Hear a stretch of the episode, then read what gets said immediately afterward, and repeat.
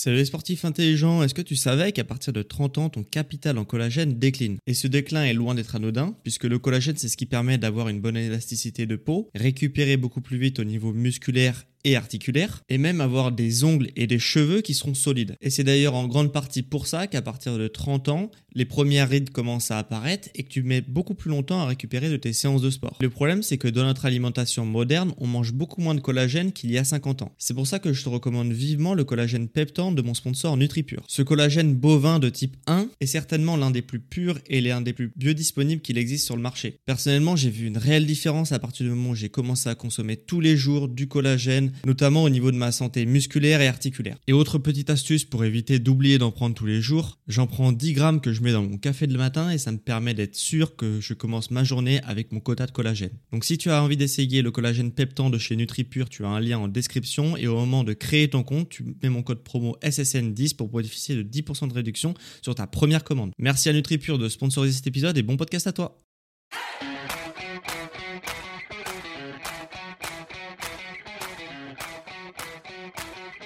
Ok, bienvenue à tous, c'est sur podcast Sport Santé Nutrition. Je m'appelle Médéric, je suis coach sportif et tous les dimanches je te permets de te remettre en forme et de te transformer physiquement tout en prononçant ta santé grâce au sport et à la nutrition. Et aujourd'hui on va s'attaquer à un nouveau sujet sport puisqu'on va parler d'un sport que j'adore, euh, que je pratique de façon au moins hebdomadaire, voire plusieurs fois par semaine, puisqu'on va parler du running. Et je suppose que ça va en intéresser beaucoup d'entre vous puisqu'il y a beaucoup de personnes chaque jour qui se mettent au running. Euh, il y a aussi beaucoup de personnes forcément qui arrêtent tous les jours. Et justement dans cet épisode de podcast, je vais te parler de comment commencer le running et comment surtout durer dans la, durée, avoir une certaine routine et surtout prendre du plaisir à courir, mais aussi à te challenger et à progresser. Donc dans cet épisode, on va parler de pas mal de sujets et ça va vraiment être hyper utile si tu commences à courir depuis peu, si tu as jamais couru de ta vie ou avec une certaine régularité du moins, euh, et que tu aimerais justement avoir une régularité et prendre du plaisir à courir toutes les semaines ou plusieurs fois par semaine. Donc c'est vraiment un podcast axé débutant débutant. Il euh, n'y a pas de honte, tout le monde a commencé un jour, donc euh, si tu es débutant, il n'y a aucun souci avec ça. Et j'espère qu'à l'issue de ce podcast eh bien, tu auras toutes les bases hyper importantes pour commencer à t'entraîner, commencer à courir et surtout prendre du plaisir en courant. Dans ce podcast, on va, ça va s'articuler par plusieurs points. Je vais t'expliquer d'abord le matériel requis, euh, optionnel et obligatoire. Euh, aussi les motivations qui peuvent te permettre de justement bah, de courir de façon régulière, l'allure de course, on va parler un petit peu de ça, on va parler aussi de la distance, on va parler aussi de comment installer une routine euh, d'entraînement et que, tu tiennes justement à cette routine d'entraînement. Et euh, je vais aussi te parler un petit peu euh, de tout ce que tu peux faire pour éventuellement prévenir des blessures et passer à travers des blessures du coureur. Donc on a du pain sur la planche aujourd'hui, on va tout de suite parler du matériel. Donc quand on dit matériel running, forcément ce qui vient en tête en premier, c'est les chaussures. Hein, et c'est effectivement euh, super important, euh, les chaussures, parce que euh, déjà, il y a beaucoup de choix qui s'offrent à toi. Est-ce que déjà, pour commencer, pour choisir ta chaussure de course, selon moi, il faut prendre en compte ton gabarit quelqu'un qui est très grand et très lourd ne va pas du tout se chausser de la même manière que quelqu'un qui est super léger et plutôt moyen petit. Ok, euh, ça c'est hyper important à prendre en compte puisque forcément le poids euh, de ton de ton gabarit va déterminer les impacts que tu vas produire au sol. Alors c'est pas la seule chose qui démarre qui qui, euh, qui rentre en compte dans les impacts. Hein. Ta foulée, la manière dont tu cours va aussi rentrer, rentrer en compte dont euh, les impacts que tu vas te prendre. Mais, euh, mais forcément, ton gabarit est quand même un sujet hyper important pour déterminer cela. Donc, grosso modo, si tu as un gabarit plutôt léger, tu as beaucoup d'opportunités qui s'offrent à toi et si tu as un gabarit plus lourd, tu as moins d'opportunités qui s'offrent à toi. Si tu as un gabarit léger, tu peux courir soit en running, des running classiques. Euh, donc fais bien attention au poids de la chaussure. Euh, si tu as un gabarit léger, tu n'as pas forcément besoin de beaucoup d'absorption dans ta chaussure de running. Euh, donc si tu vois que il y, a, y a beaucoup de marketing, on va pas se le cacher autour des chaussures, c'est pour ça qu'il faut pas se faire avoir forcément par le marketing, des super absorptions, des trucs anti-pronateurs, etc. Machin truc. Il faut surtout, ce qui est important quand tu as un gabarit léger, c'est d'avoir une chaussure qui est hyper légère. Donc prends la plus légère possible généralement ça sera un bon choix puisque chaque, gramme que tu vas apporter en plus, ça va vraiment se ressentir sur ton niveau de fatigue pendant la séance. Donc fais vraiment attention à ça. Donc des running classiques mais plutôt légères, Ça, ça serait un bon choix. Tu as deux autres aussi options si tu le souhaites. C'est d'ailleurs mon cas. Tu peux te courir en, bar footing. Donc ça reproduit un petit peu le fait de courir pieds nus. Euh, moi, c'est ce que je cours comme ça depuis des années et ça pose aucun problème et je prends beaucoup plus de plaisir qu'avec des running traditionnels. Donc ça peut être aussi euh, une opportunité pour toi. Et tu peux aussi courir en minimaliste. Si, si tu veux, c'est entre le bar footing, donc le fait d'imiter des chaussures qui imitent euh, justement le fait de courir pieds nus et les running. Donc le minimaliste, c'est un peu entre les deux. Tu as une petite semelle, mais elle est très très euh, légère et elle est très très soft. En tous les cas, si tu commences le running, moi ce que je t'invite à faire, c'est de prendre la chaussure la plus légère qui soit avec un budget plutôt serré. Ok, euh, c'est tes premières chaussures de running, ça sert à rien d'avoir des chaussures de compétition euh, puisque ça va forcément t'aider. Et en plus euh, bah, en plus les chaussures ça, ça s'use vite. Donc faut bien prendre des chaussures qui sont adaptées à ton niveau. Donc les chaussures la plus légère généralement ça sera ça sera ce qui peut le plus t'aider euh, quand tu commences à courir. Par contre si tu as un gabarit un peu lourd je vais pas trop avoir le même discours puisque du coup forcément le fait de courir pieds nus ou, en minimaliste ou même avoir une chaussure hyper légère dit peu d'absorption d'impact au sol. Et si tu as un gabarit moyen ou lourd forcément les impacts sont assez conséquents surtout si tu as une attaque euh, euh, du pied au sol au talon et euh, du coup, forcément, ça va mettre beaucoup d'impact puisque le talon, bah, c'est quelque chose de très rigide et du coup, les impacts vont remonter dans le genou, dans les hanches et dans la colonne vertébrale. Donc ici, ce qu'il faut, c'est justement avoir euh, une chaussure qui absorbe un petit peu les impacts puisque bah, tu un gabarit qui demande d'absorber les impacts. Voilà, normalement, tu compris. Donc là-dessus, tu pourras privilégier une chaussure qui axe sur l'absorption euh, des impacts au sol. Normalement, c'est indiqué sur les chaussures. Il y a toujours un peu de marketing, mais grosso modo, si tu as un marketing qui est axé là-dessus, ça veut dire que la chaussure est faite pour ça. Donc voilà, le, les chaussures, c'est le truc obligatoire hein, quand on court. Donc maintenant, tu as un petit peu des grandes lignes pour choisir tes chaussures, mais c'est pas selon moi le truc le, euh, le, le seul truc obligatoire. Pour moi, un gilet de running, c'est absolument obligatoire pour plusieurs raisons, euh, puisque ça te permet de t'hydrater. Hein, donc un sac à dos d'hydratation, ça s'appelle aussi. Euh, donc ça te permet de t'hydrater, un petit gilet qui est super léger où tu peux prendre justement de l'eau avec toi. Euh, surtout en été, c'est absolument indispensable. Donc moi, je t'invite dès le début à courir avec ça. En plus, c'est super pratique puisque tu peux mettre ton téléphone avec. comme ça, tu peux écouter un podcast, tu peux écouter de la musique. Moi, j'adore écouter des podcasts. Donc j'écoute des podcasts en courant, mais si tu préfères de la musique, c'est possible aussi si Euh, si t'as pas euh, de tracker de performance, bah justement tu peux prendre ton téléphone avec toi dans ton gilet et euh, installer une application qui permet de traquer tes performances, c'est absolument obligatoire encore une fois. Euh, donc voilà. Donc le sac à dos d'hydratation, c'est presque un, un, achat obligatoire qui coûte pas très très cher et qui est vraiment super pratique. Tant pour l'eau que pour le téléphone. si tu prends ton téléphone et que t'as pas de tracker, on va y revenir après de performance. Ce que tu peux faire si, alors je pense que sur iPhone ça va être pareil, mais moi j'ai un Android depuis des années donc je sais pas si cette application est disponible aussi chez iPhone. En tout cas chez Android c'est sûr, c'est Adidas Running. C'est une application, d'Adidas pour euh, les runners et c'est vraiment une application qui est super bien puisque ça te traque tes courses, euh, ça te dit à quelle allure tu cours, ça te dit euh, ton ta vitesse minimum, maximum en fonction des kilomètres, ça te dit aussi quelle allure t'as couru. Enfin, c'est vraiment super bien fait.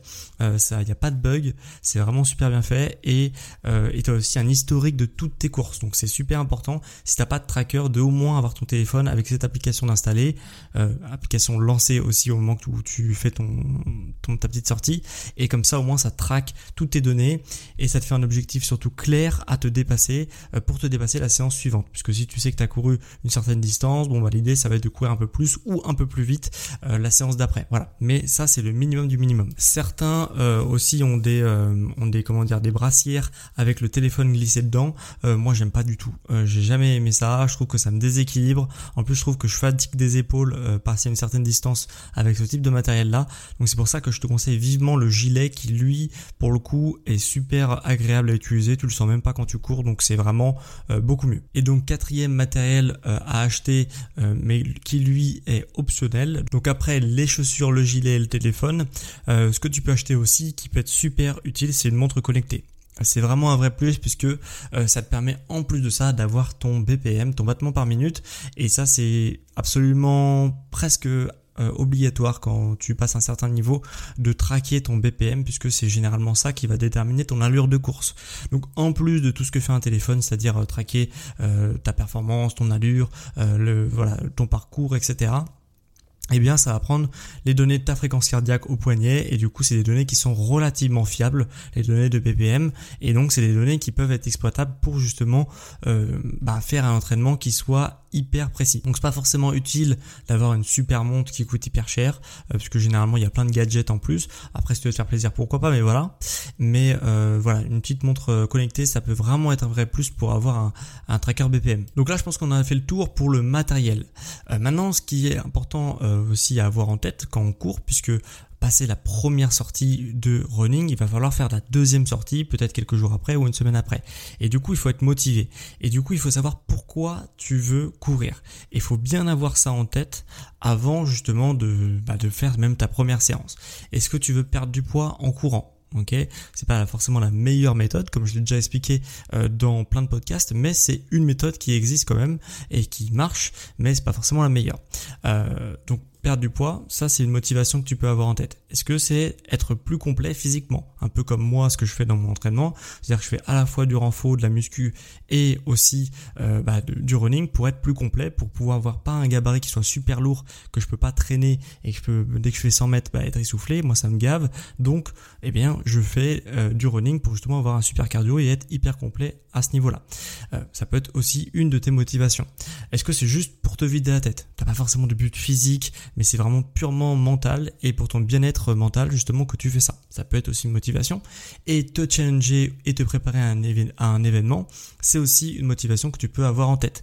Et c'est une motivation que je te conseillerais aussi, passer à un certain niveau, de, dire ok je m'inscris à une course, je m'inscris à un semi-marathon, un marathon, pour justement me pousser tous les jours, tous les jours à en faire un peu plus pour être prêt le jour J. Ça peut aussi être une motivation que tu peux avoir et qui peut te permettre de durer dans cette activité sportive. En tous les cas, quelle que soit ta motivation, je pense que c'est important de la définir en amont pour vraiment avoir un but et pas faire ça de manière mécanique puisque dès que tu fais les choses de manière mécanique et euh, sans objectif précis, bah forcément soit tu stagnes et du coup tu prends de moins en moins de plaisir, soit tu régresses et forcément tu prends de moins en moins de plaisir. Donc en tous les cas, il faut avoir un but comme ça, normalement tu vas te pousser un petit peu plus à chaque séance et c'est comme ça que tu prendras du plaisir, c'est en voyant ton corps changer, en voyant tes performances augmenter et en te disant que bah, tout ce que tu fais et toutes les heures que tu passes à courir, bah, tu le fais pas au moins pour rien. Donc maintenant qu'on a vu le matériel requis et les motivations qui peuvent te pousser à courir, il est temps maintenant de courir. Donc pour la course, il y a quand même deux choses qui sont hyper hyper importantes, c'est l'allure et la distance.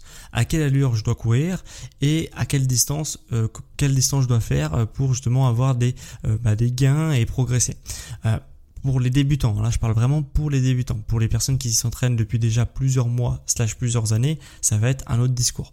Mais pour les débutants, euh, ce qui est important, du coup, c'est de trouver ton allure de course. Et surtout de trouver une allure avec lequel tu prends du plaisir à courir. C'est-à-dire que c'est une, allure sur laquelle tu vas être relativement à l'aise pour parler, pour être concentré, pour être lucide, pour écouter un podcast et prendre du temps pour toi, par exemple. Eh bien, euh, et du coup, c'est une allure que tu vas devoir trouver qui est ni trop dure ni trop facile. Euh, voilà, vraiment une vitesse de croisière euh, qui est abordable pour toi. Pour trouver cette allure justement où tu vas prendre du plaisir et que tu vas pouvoir courir de plus en plus longtemps, alors au début tu vas galérer un peu à la trouver cette allure, c'est normal, et du coup forcément tu vas pas prendre de plaisir parce que soit tu vas être en sous-régime, soit en sur-régime, mais une fois que tu as trouvé ton rythme de course, eh bien généralement c'est une allure où tu peux parler sans être essoufflé ok euh, Si je te demande de faire un quart d'heure et que au bout d'un quart d'heure tu es complètement essoufflé, etc. Bah, il est fort probable pour que ton allure soit trop rapide. Et c'est pour ça que tu t'essouffles. Parce que normalement quand on sort et tu te doutes bien que ceux qui font des marathons de 4 heures, ils sont pas essoufflés pendant 4 heures. Parce que sinon euh, il y aurait une dette d'oxygène qui se créerait et forcément ils tiendraient pas 4 heures. Hein. Le, le, corps, le cerveau serait pas irrigué en oxygène et donc voilà et forcément ça causerait des problèmes. Donc ils pourraient pas courir 4 heures. Donc forcément euh, et c'est le premier marqueur de justement cette dette d'oxygène, c'est l'essoufflement. Donc il faut être un petit peu essoufflé, hein, normal, ta fréquence cardiaque euh, justement est assez élevée, donc c'est normal que tu sois légèrement essoufflé, mais pas asphyxié, ok? Et normalement tu peux parler sans être asphyxié.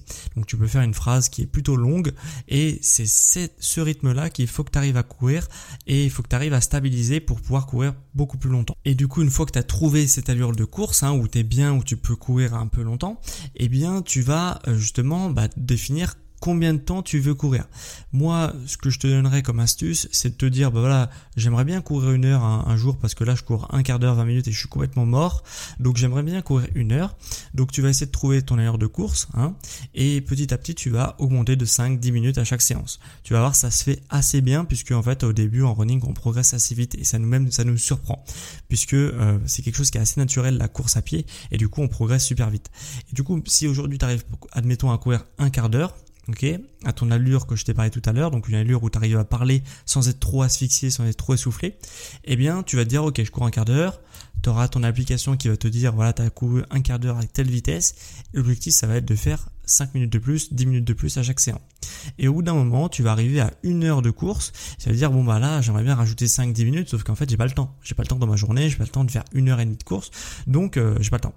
Et euh, là, à ce moment-là, tu pourras te dire euh, que tu vas devoir augmenter, donc réduire un petit peu le temps que tu passes à courir et augmenter un petit peu le, la vitesse de course. Et c'est comme ça que tu vas modifier ton allure et que tu vas courir de plus en plus vite. Donc, rien qu'en t'octroyant un delta de peut-être une heure de, de sport, eh bien tu peux quand même progresser puisque tu vas jouer sur deux, deux, euh, deux, paramètres, donc soit ton allure de course, soit la distance que tu parcours. Et ça, si tu complètement débutant, normalement, à chaque séance, tu, vas pouvoir modifier soit ton allure, soit ta distance. Donc voilà, il y aura forcément un de ces deux paramètres qui va se modifier, et c'est ça qui est hyper stimulant et hyper euh, bah, plaisant et gratifiant pour quelqu'un qui court, puisque en fait, on prend très vite, c'est très vite addictif, puisque au début, on, euh, bah, on progresse très vite. Après, ça c'est forcément un peu plus long, mais euh, comme on, on, est toujours dans cette énergie du début et on se dit ah bah peut-être que je vais réussir à progresser à chaque séance, eh bien ça devient une activité qui est plus du tout une contrainte comme tu peux le percevoir aujourd'hui peut-être, et qui devient justement quelque chose de hyper motivant, hyper challengeant puisque tu as données qui sont traquées et tu as un objectif clair à dépasser à chaque séance. Et du coup, j'aimerais te parler de l'avant-dernier point puisque forcément quand tout va bien, quand on se progresse, etc., bah c'est hyper stimulant, mais il y a des semaines où tout va mal où euh, justement bah on a appris une mauvaise nouvelle, on n'a pas bien dormi, euh, voilà, ça se passe mal au boulot et des trucs comme ça, et forcément on a un peu moins envie de s'entraîner. Ça c'est quelque chose d'humain, même les sportifs de bon très grand niveau euh, ont des jours comme ça, hein, donc ça arrive à tout le monde. Mais ce qui va faire la différence, c'est ta routine et ton hygiène de vie. surtout ta routine, puisque en fait il faut vraiment que tu te dises maintenant à l'étude de ce podcast, bah, peut-être tous les lundis à 17h j'ai un créneau sur lequel je suis sûr d'être bah, d'être donc le lundi à 17h, quoi qu'il se passe, je vais courir. Je m'octroie de 17 à 18 une heure pour aller courir.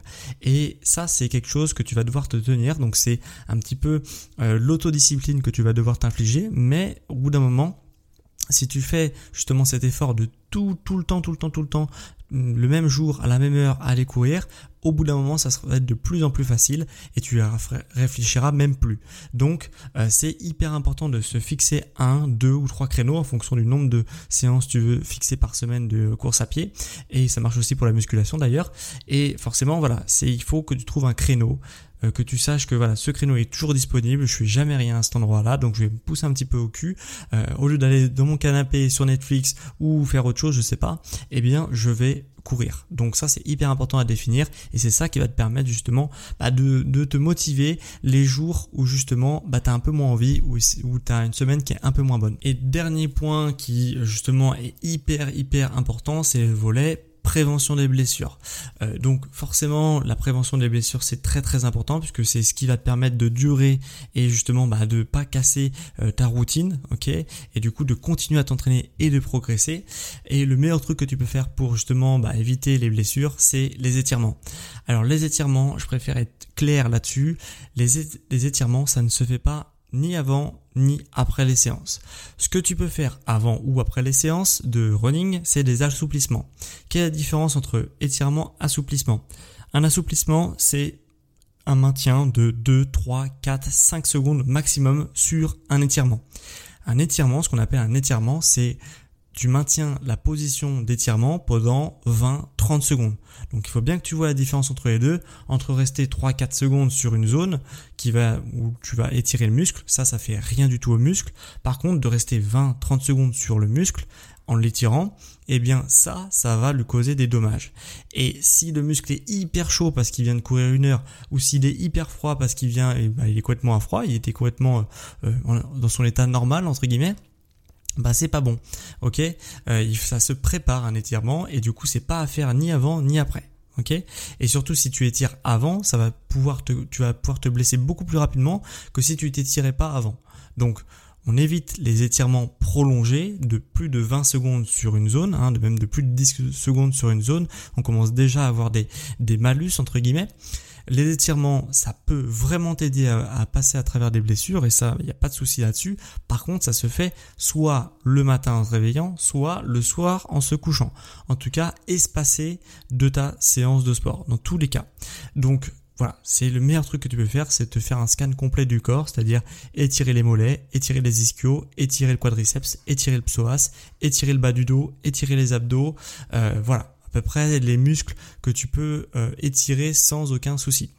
Euh, ce qui peut t'aider aussi, mais là je te recommanderais plus en optionnel, les étirements pour moi c'est obligatoire si tu veux euh, passer à travers des blessures. Si tu le fais pas, n'y a aucun souci, mais par contre sache que tu vas certainement être blessé dans les mois à venir, puisque le running c'est quand même un sport assez traumatisant. Donc pour moi c'est obligatoire les étirements. Les automassages, c'est presque obligatoire. Je vais te dire c'est optionnel puisque je préfère que tu te concentres sur les étirements dans un premier temps. Mais les automassages, ça peut aussi t'aider, notamment les automassages euh, bah, de la voûte plantaire, hein, qui est hyper important quand on court, les automassages du péroné antérieur pour éviter les périostites, automassage du quadriceps et des ischios, parce que c'est des muscles qui sont sollicités, et aussi automassage des fessiers, puisque c'est des muscles qui vont te servir à te propulser en avant. Donc quand on court, on fait une propulsion perpétuelle en avant.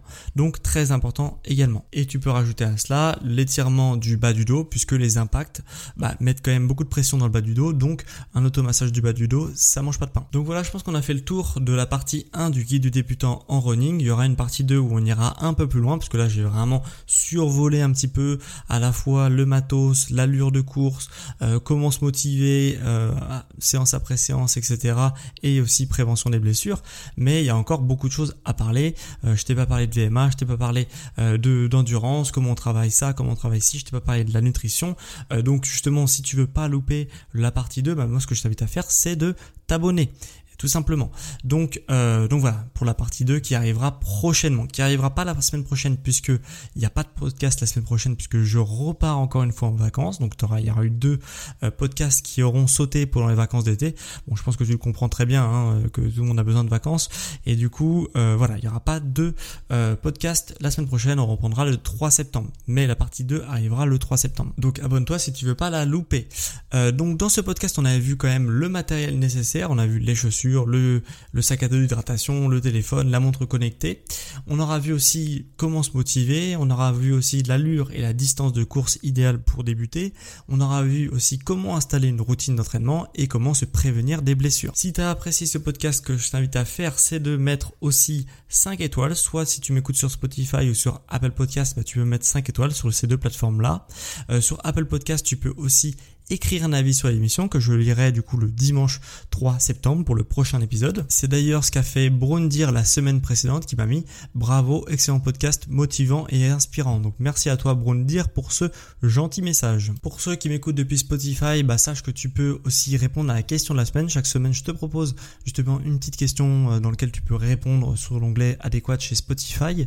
Euh, donc euh, la question de la semaine c'est combien de temps cours-tu par semaine et depuis combien de temps? Bon ça ça m'intéresse assez puisque je sais pas quelle part de mon audience court chaque semaine. Donc si tu m'écoutes depuis Spotify, bah, tu as l'occasion de répondre à cette question. Deux petites choses avant qu'on se quitte. Sache que je propose aussi des coachings personnalisés à distance si tu veux que je te coach personnellement, soit sur la musculation, soit sur le sport, soit sur la nutrition. Euh, donc tous ces, euh, ces petites choses sont disponibles dans, le, dans la catégorie lien utile dans les notes de cet épisode de podcast. Et aussi tu peux, si tu veux financer et soutenir le podcast, même d'un don de 1 ou 2 euros, bah sache que tu peux le faire dans la catégorie lien utile. Donc merci d'ailleurs à la première personne qui m'a donné euh, pour le podcast euh, la semaine précédente, c'était Sébastien, je crois. Donc merci à toi pour le don que tu m'as fait sur la plateforme Tipeee. Donc si toi aussi tu veux soutenir le podcast, bah, sache que tu peux le faire dans la catégorie lien utile. Et c'était en tous les cas un plaisir pour moi de te faire cet épisode sur le guide du débutant en running avant la partie 2 qui arrivera le 3 septembre. Et donc on se dit à la prochaine pour un prochain épisode. Ciao les sportifs intelligents